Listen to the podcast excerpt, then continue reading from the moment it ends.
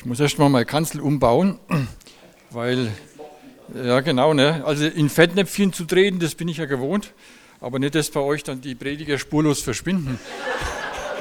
Das wäre das wär nicht schlecht. Ich freue mich bei euch zu sein. Es ist überhaupt schön, wenn es Gemeinde gibt. Also es ist was so Tolles, wenn du weißt, fährst jetzt 20 Kilometer und da gibt es eine Gemeinde mit lebendigen Christen. Herrlich. Ich weiß nicht, wie es euch geht, äh, wenn du so deinen Tagesablauf mal so betrachtest. Äh, wir haben ja unwahrscheinlich viel zu verarbeiten. Die Eindrücke, die wir gewinnen, Ärger vielleicht, Stress, Fragen, wo du dir stellst. Und wir Menschen sind ja komisch. Anstelle, dass wir uns äh, mehr Zeit mit dem richtig Guten äh, zubringen, ähnlich wie dein Bild vorhin da mit dem Baum, anstelle, dass man dorthin fährt, wo nichts steht, da fährt man auf den Baum zu und so sind wir auch. Wir beschäftigen uns dann ausgerechnet mit dem, was also Probleme sind, was uns beschäftigt, was nicht so gut ist. Und das kriegen wir manchmal gar nicht aus unserem Kopf raus. Und ich stelle mir immer die Frage, wie kriegen wir denn das verarbeitet? Ich lasse euch mal ein bisschen was in mich reinblicken. Also bei mir ist es zum Beispiel ganz schwierig oder ganz extrem, wenn ich einen Predigtdienst habe. Also was mir da im Kopf rumgeht und dann passiert, auch wie heute Nacht wieder was, dann träume ich. Ich hatte heute Nacht also einen Traum. Äh, ihr dürft ruhig lachen. Ich habe geträumt, ich bin in einer geheimen Wahl in Kronach zur Bierkönigin gewählt worden. Richard kriegt schon solche Ohren dahin. Ich musste dann mit dem Dirndl auf das auf Schützenfest musste zu den Losbuden die Bierzelte besuchen und den Leuten zuprosten. Äh, meine liebe Frau Silvia hat mir natürlich spontan dann die Gefolgschaft verweigert. Aber mein, mein kleiner Zwölfjähriger, mein David, der war also richtig klasse, der hat ganz treu zu mir gehalten. Und äh, in dem Moment, wo ich da also gerade in die Bierhütte neigehen soll, wache ich schweißgebadet auf.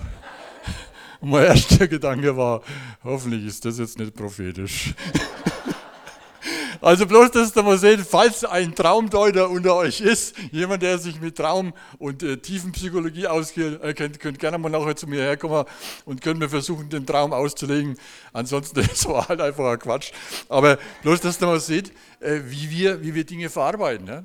Oder andere Möglichkeit, letzten Sonntag sitzen wir im Kirchencafé zusammen unterhalten uns halt auch so über christliche Themen. Da sagt jemand, ich äh, muss euch was erzählen.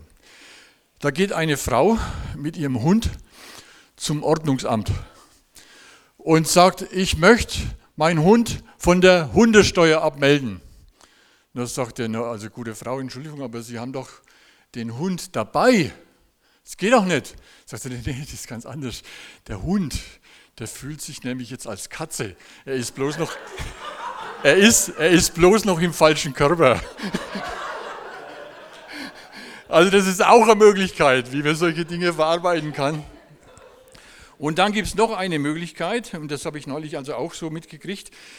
Da habe ich jemanden sagen hören, man müsste das ganze Übel bei der Wurzel backen können. Und da habe ich jetzt nochmal ein Bild äh, mitgebracht, auch von mir persönlich.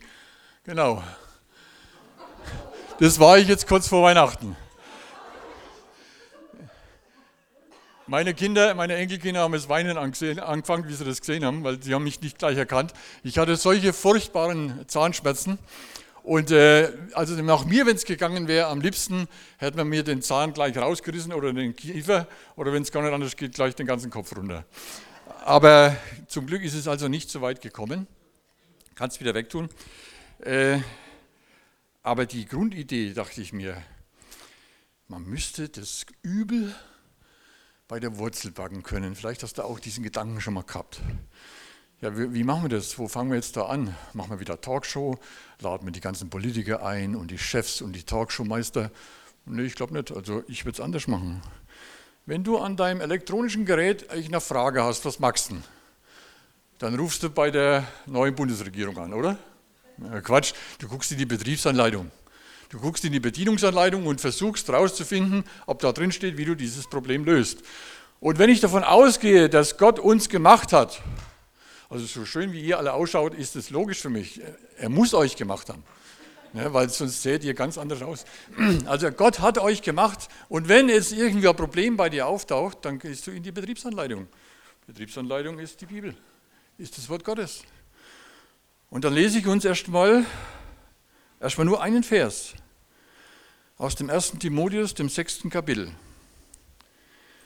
So, und jetzt wird es jetzt wird's ernst, Leute. Denn die Liebe zum Geld, in Klammern die Geldgier, ist eine Wurzel für alles Böse. Es wird eine sehr persönliche Predigt, verspreche ich euch. Die Liebe zum Geld ist eine Wurzel für alles Böse. Und ich sage euch eines, selbst die Menschen in unserem Land, die mit der Bibel und mit Gemeinde und mit Gott nichts am Hut haben, die allermeisten würden das unterschreiben, weil sie sofort wissen, wer da gemeint ist. Die Großkonzerne, der Amazon und Google und die Autokonzerne und die Banken und die Versicherungen und die Fußballer ja sowieso und die Trainer und die Schauspieler und die YouTuber und die Influencer. Dein Nachbar. Dein Chef? Vielleicht der, der davon steht. Merkt ihr eines, die Geldgierigen sind immer die anderen. Den Satz kannst du mitnehmen. Die Geldgierigen sind immer die anderen, Geschwister. Ja? Weil wenn das so leicht wäre, wie wir das denken, dann würden wir die ganzen Geldgierigen, alle die, wo ich jetzt genannt habe, die würden wir alle auf ein großes Schiff tun, suchen unsere Insel, mal ich auch in Pazifik, also die dürfen auch was davon haben, äh, setzen die aus, wie es früher die Engländer in Australien gemacht haben, die Gefangenen, setzen die auf der Insel aus und alle Probleme auf der Welt wären gelöst, oder? Nein? Jetzt wollte ich das Predigen aufhören, habe gedacht, ich bin jetzt fertig. Äh, ist also scheinbar doch nicht so. Weil das mit der, dem Übel mit der Wurzel rausreißen nicht so funktioniert, Geschwister. Um auf mein Bild von vorhin zurückzukommen da war eine Wurzelbehandlung notwendig. Die hat ein wenig gedauert. Also ich war insgesamt gute zwei Wochen beim Zahnarzt. Mehrere Sitzungen, mehrfach aufgeschnitten, mehrfach durchgebohrt und immer wieder gedrückt und immer wieder Tabletten. Hab schon gedacht, ich kriege es gar nicht mehr los. Es war eine Wurzelbehandlung notwendig. Und so ist es bei uns auch, Geschwister. Wir können das Übel, das vermeintliche Übel nicht mit der Wurzel rausreißen. Wir brauchen eine Wurzelbehandlung und die will ich mit euch heute mal machen. Reinspaziert in die Gemeinde, Praxis für Wurzelbehandlung. Die große Ausnahme ist, du kommst, du kommst heute sofort dran. Ja? Du brauchst nicht einen Termin. Und es wird auch nicht zwischen Privatpatient und zwischen Normalpatient bei uns unterschieden. Du bist dran. Die Frage ist nämlich, sind wir bei diesem Thema, die Wurzel allen Übels ist die Geldgier, sind wir da nur Beobachter oder sind wir vielleicht Teil des Problems, Geschwister? Ich lese uns mal den ganzen Text. 1. Timotheus, Kapitel 6, Vers 7 bis 19. Was haben wir denn in die Welt mitgebracht? Nichts. Und wir werden auch nichts mitnehmen können, wenn wir sie verlassen. Wenn wir also Nahrung und Kleidung haben, soll uns das genügen. Wer unbedingt reich werden will, wird sich in einem Netz von Versuchungen verfangen. Er wird sich in viele unsinnige und schädliche Begierden stürzen, die den Menschen Unheil bringen und sie völlig zugrunde richten. Denn die Liebe zum Geld ist eine Wurzel für alles Böse. Manche sind ihr so verfallen, dass sie vom Glauben abgeirrt sind und sich selbst die schlimmsten Qualen bereitet haben. Aber du als Mann Gottes fliehe vor alledem. Strebe dagegen nach Gerechtigkeit, Ehrfurcht vor Gott. Glauben, Liebe, Standhaftigkeit und Freundlichkeit. Kämpfe den guten Kampf, der zu einem Leben im Glauben gehört. Und ergreife das ewige Leben, zu dem Gott dich berufen hat und für das du vor vielen Zeugen das gute Bekenntnis abgelegt hast vor dem Gott, von dem alles Leben kommt. Und vor Jesus Christus, der vor Pontius Pilatus das klare Bekenntnis abgelegt hat, fordere ich dich auf. Erfülle deinen Auftrag tadellos und sauber, bis unser Herr Jesus Christus sichtbar wiederkommt. Wenn das geschehen wird, bestimmt der in sich vollkommene und alleinige Herrscher, der König aller Könige und Herr aller Herren, der als einziger Unsterblichkeit besitzt und ein unzugängliches Licht bewohnt, den kein Mensch je gesehen hat und kein Mensch jemals sehen kann. Ihm gebührt Ehre und ewige Macht. Amen. Ermahne die, die nach den Maßstäben dieser Welt reich sind, nicht überheblich zu sein und ihre Hoffnung nicht auf den unsicheren Reichtum zu setzen, sondern auf Gott. Denn Gott gibt uns alles reichlich, was wir brauchen, und wir dürfen es genießen.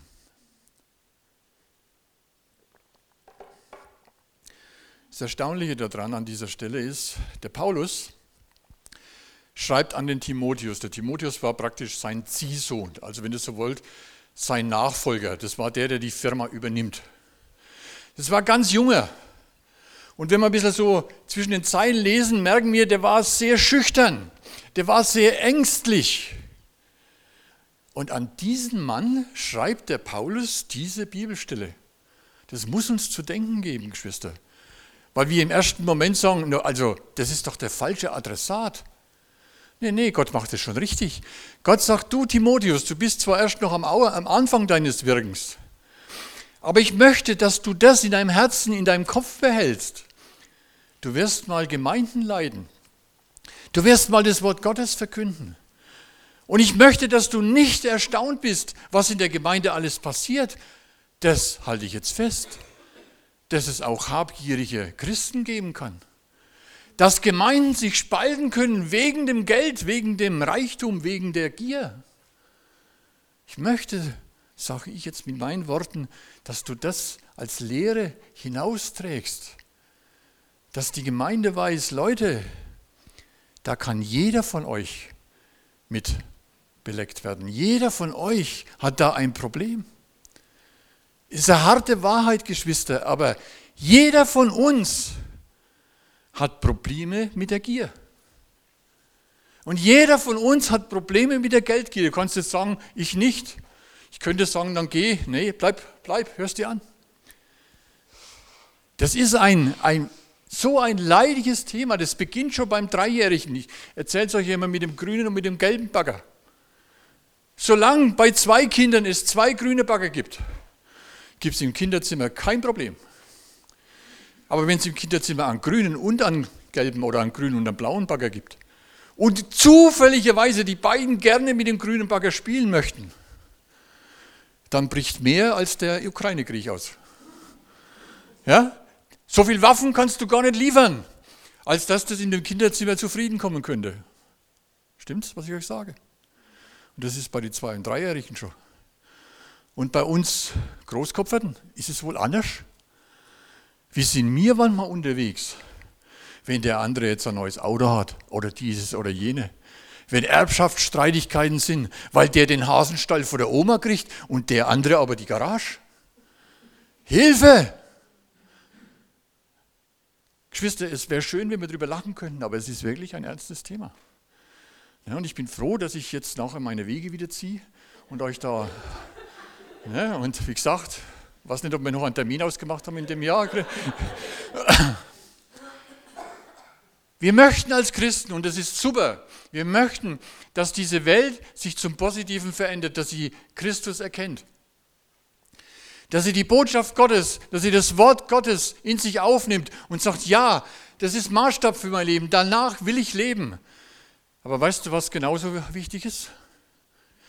Kennst du den Spruch, Erziehen hilft nichts, sie machen doch nur alles nach?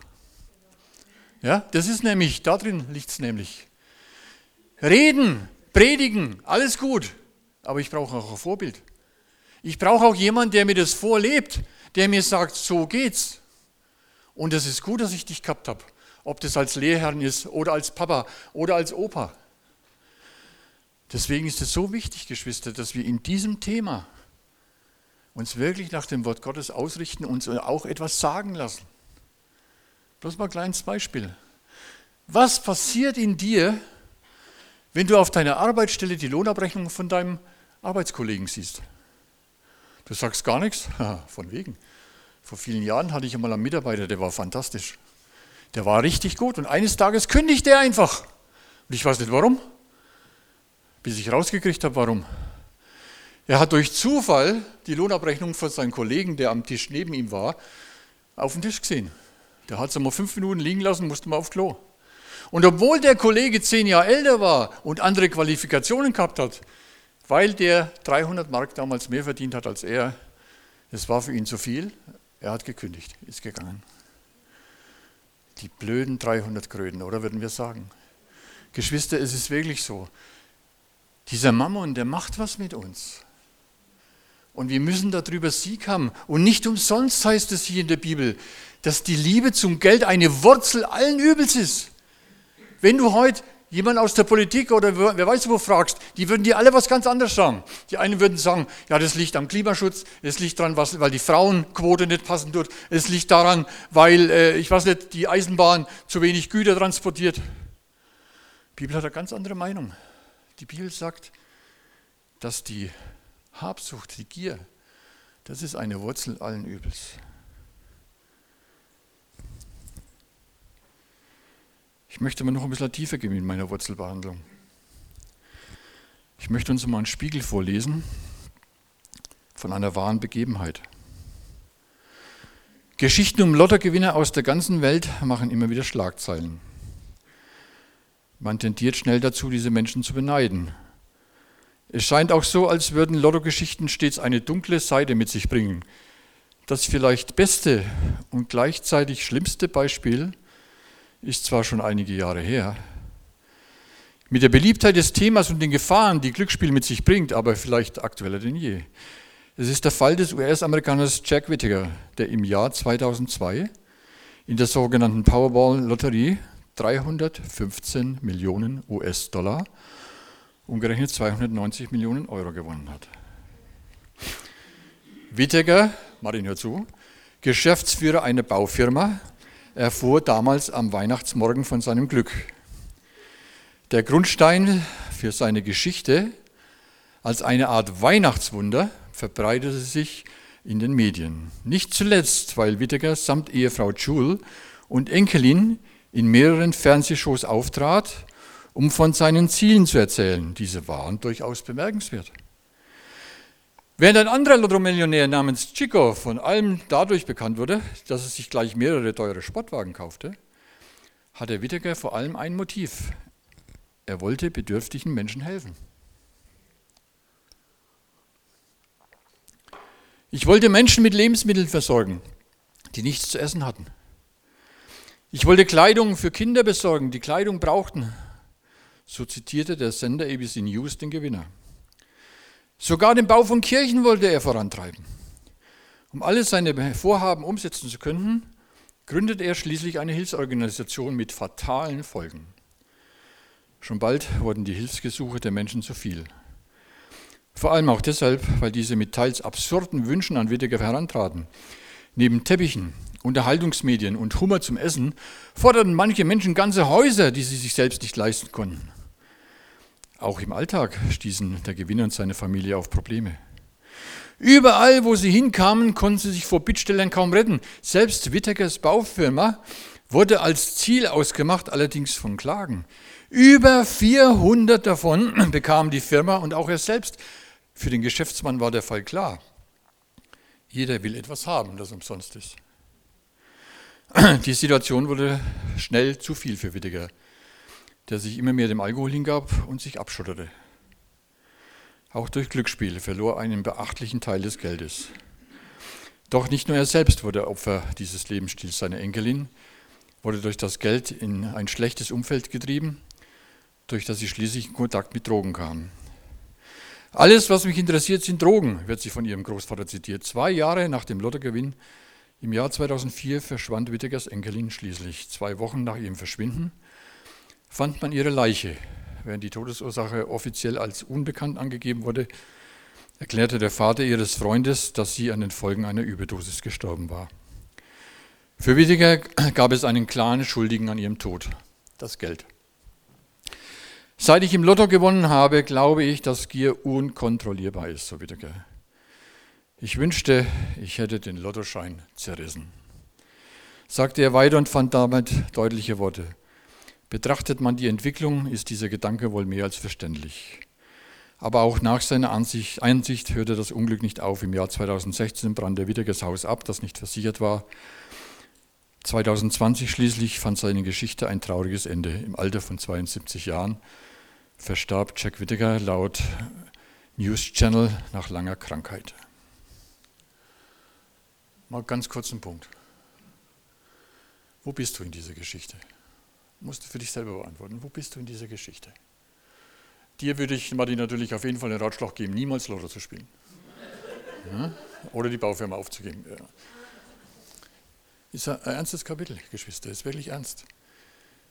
Es ist so ernst. Äh, was würde das mit euch als Gemeinde machen? Stellt euch vor, Wolfgang, ich würde es von ganzem Herzen gönnen. Gut, 315 Millionen, 215 Millionen wäre auch okay. Nein, wäre nicht okay. Ich habe in meinem Leben einen einzigen Lottoschein ausgefüllt. Und ich habe auch nicht vor, jemals äh, noch einen auszufüllen. Weil diese, diese Angst zu gewinnen, ihr könnt mich jetzt für verrückt erklären, aber die Angst zu gewinnen ist für mich größer als alles andere. Ich möchte nicht, dass mein Leben kaputt geht, bloß wegen diesem komischen Geld. Die ganze Werbung, Geschwister, möchte uns weismachen, wenn du die Knete hast und die Kohle hast, dann geht es dir gut. Und dann ähm, kaufst du eine Insel in, in, in, was nicht, im Pazifik und dann hast du ein paar Diener. So ein Stuss was wir uns versuchen weiszumachen, dass das nicht stimmt.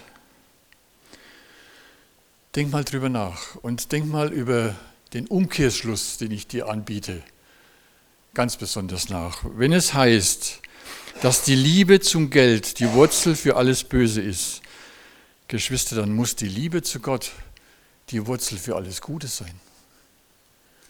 Dann muss die Liebe zu Gott die Wurzel für alles Gute sein. Das wäre die richtige Wurzelbehandlung. Da funktioniert es.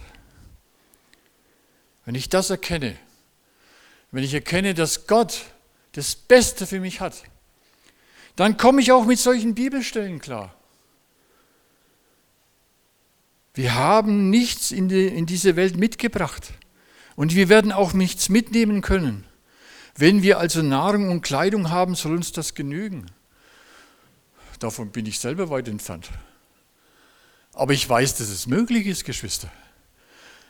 Als ich noch im Sängerwald war, hat unser Gemeindechor damals eine Reise nach Malawi, nach Afrika gemacht. Und einer von den Chorleuten, dem ist der Schuh kaputt gegangen. Dann ist er mit seinem Schuh zum örtlichen Schuster, hat ihn gebeten, den Schuh zu reparieren. Sagte, Moment, ich muss mal meine Frau fragen. Und dann kam dieser Schuster wieder raus, sagte, ich habe meine Frau gefragt, wir haben für heute zu essen und wir haben für morgen zu essen. Es soll bitte übermorgen wiederkommen. Das war für unseren Bruder Empe, so hieß er damals, ein einschneidendes Erlebnis. In Deutschland undenkbar. Ja, was, äh, will mein Martin jetzt nicht wieder kritisieren, das ist mit den Handwerker heute das Gleiche, weiß ich. Ne? Der, der, Handwerker sagt heute, ah, komm, übermorgen wieder. Ist halt, das hat aber andere Gründe. Nein, aber was da drin für eine Kraft liegt, Geschwister. Wir denken immer, ohne das und ohne jenes, da kann ich nicht leben, ich brauche das. Was hat uns die Werbung alles weiß gemacht, was du alles brauchst in deinem Haus und wie kompliziert ist es geworden? Gibt es einen tollen Film, war mal auf Arte dran, das Haus, ein völlig durchtechnisiertes Haus, wo alles auf Stimme reagiert hat. Bis das Haus über künstliche Intelligenz, da komme ich auch gleich noch dazu, über künstliche Intelligenz herausgefunden hat, was der Besitzer für ein Lump ist. Dann hat sich das Haus gewehrt und hat den Besitzer eingeschlossen. Dann kam der nicht mehr raus. Ja, also, ich sag's dir, äh, überleg, was du magst. Machen wir nochmal Kassensturz, Geschwister. Was brauchen wir denn wirklich zum Leben? Und sag mir jetzt nicht, mir fehlt es an allen Ecken und Enden. Dann erlaube ich mir, bei dir mal zusammenzuzählen, was du für Sky, der Sohn, für Netflix, für Prime Video, für öffentlich-rechtliche, was du jeden Monat ausgibst. Ich garantiere dir, du bist schockierter wie ich. Die Tage habe ich mir gedacht, war das noch schön, wie die, damals hieß es ja Europapokal der Landesmeister, wie das noch im öffentlich-rechtlichen Fernsehen drauf war. Wie geordnet das, das war. Da war am Samstag Bundesliga und am Sonntag haben die örtlichen Vereine gespielt und am Mittwoch war Champions League bzw. Europapokal. Heute vergeht kein Tag, wo du nicht von früh bis spät irgendwelche Sportveranstaltungen äh, sehen kannst. Da gibt es einen Feind, Geschwister, einen Feind, der möchte uns nur davon ablenken, vielleicht einmal in diesem Wort, in diesem Buch zu lesen, vielleicht mal wirklich darüber nachzudenken, ob dieses Wort nicht Wahrheit sein könnte. Auf was können wir verzichten? Was wäre für dich unverhandelbar, ganz ehrlich? Also, dreht euch jetzt wirklich zu nahe. Bei vielen Christen ist der Zehnte verhandelbar. Das Geld, was sie in die Gemeinde geben, ist absolut verhandelbar. Da gibt es alle möglichen Gründe. Ich habe mal zu jemandem gesagt, sag doch nicht Gott, was nicht geht, sag ihm doch mal, was geht. Mach's doch mal andersrum. Was ist bei uns verhandelbar, was ist bei uns nicht verhandelbar? Du, äh, das musst du selber mit Gott ausmachen. Aber es liegt auch eine Verheißung drauf, dass wenn du treu die Erstlinge deines, deines Gutes gibst, dass du gesegnet sein wirst. Was für Konzepte haben wir denn für die Zukunft? Mal ganz ehrlich, vor 50 Jahren hat es das Buch Club of Rome, Grenzen des Wachstums gegeben. Die Älteren von euch kennen es vielleicht noch. Vor 50 Jahren haben die schon gesagt, wenn wir so weitermachen, wir kriegen Klimakatastrophen, diese Welt, die steht vor dem Abgrund, weil wir, wir, wir schmeißen die ganzen Rohstoffe, alles, wir vergeuden das. Was hat sich in den 50 Jahren geändert? Ganz ehrlich, nichts hat sich geändert. Das, äh, das neueste Konzept ist vom Elon Musk.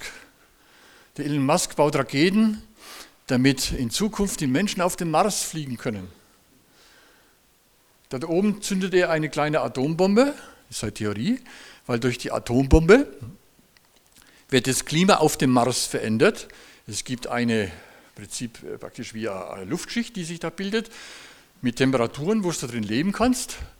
Und das Ziel vom Elon Musk ist, dass jeder sich in ein paar Jahren für 100.000 Dollar den Flug zum Mars leisten kann.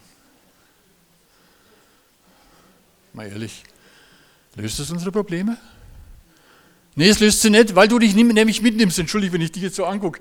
Du, du nimmst dich mit. Der, wo in dieser Rakete sitzt, das bist du. Und der hat sich nicht verändert.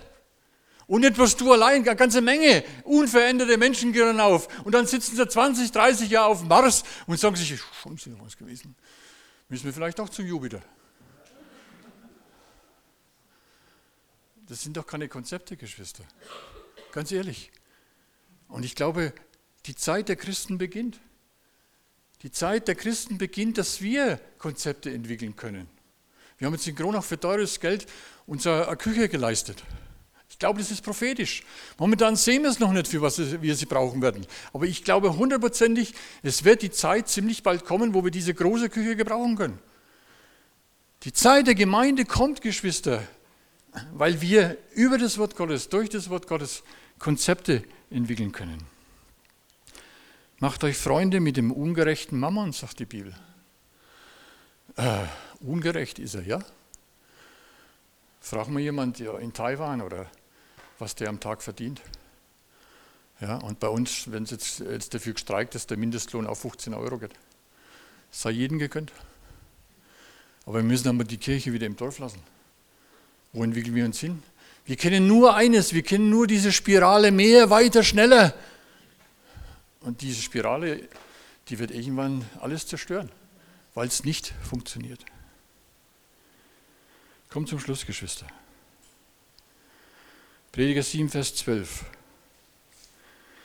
Denn wie Geld beschirmt, so beschirmt auch Weisheit. Das heißt, wenn man vernünftig mit Geld umgeht, dann kann das auch eine gewisse Sicherheit bieten. Wir können Geld als Hebel einsetzen. Wir können mit Geld das Reich Gottes bauen.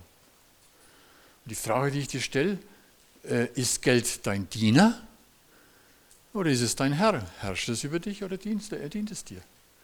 Und wenn wir diese Frage gut beantworten können, Geschwister, dann ist unsere Zukunft geregelt. Die Liebe zu Gott ist die Wurzel für alles Gute. Amen.